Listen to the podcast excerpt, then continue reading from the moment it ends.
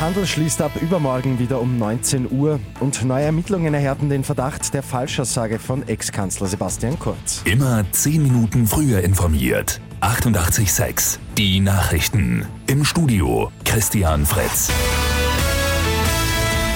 Nach dem runden Tisch gestern mit einer Bestandsaufnahme zur aktuellen Corona-Lage folgt heute der nächste Gipfel zur Pandemie. Heute wird etwa die geplante Impfpflicht besprochen. Am Nachmittag gibt es dann den Hauptausschuss. Da wird dann der aktuelle Lockdown wie vorgesehen bis 11. Dezember verlängert.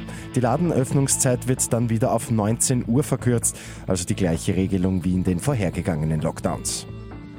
Neues Material erhärtet jetzt den Verdacht der Falschaussage von Ex-Kanzler Sebastian Kurz. Es geht um ein gelöschtes Foto auf dem Handy des damaligen Finanzministers Hartwig Löger, das wiederhergestellt werden konnte. Das Bild soll einen Sideletter über Postenbesetzungen zeigen. Darauf etwa zu lesen, dass Vorstand und Aufsichtsrat der ÖBIB später ÖBAG durch die ÖVP nominiert werden.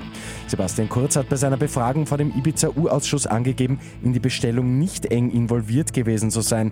Auch Löger sagt, dass er Kurz lediglich zu einem guten Teil informiert habe. Für Österreichs Fußballerinnen steht in der WM-Quali heute das letzte Spiel des Jahres an. Um 20 Uhr geht es auswärts gegen Luxemburg. Im Kampf um einen Platz im Playoff muss jetzt ein Sieg her. Und eingeschneite Gäste konnten jetzt ein Pub in Nordengland wieder verlassen. Die gute Nachricht zum Schluss. Drei Nächte waren sie dort eingeschneit. Jetzt konnte der Schneepflug den Weg zum Pub räumen. Knapp 60 Gäste sind abgereist. Zwei wollen noch länger bleiben und reisen erst heute ab. Mit 886 immer 10 Minuten früher informiert. Weitere Infos jetzt auf Radio 886 AT.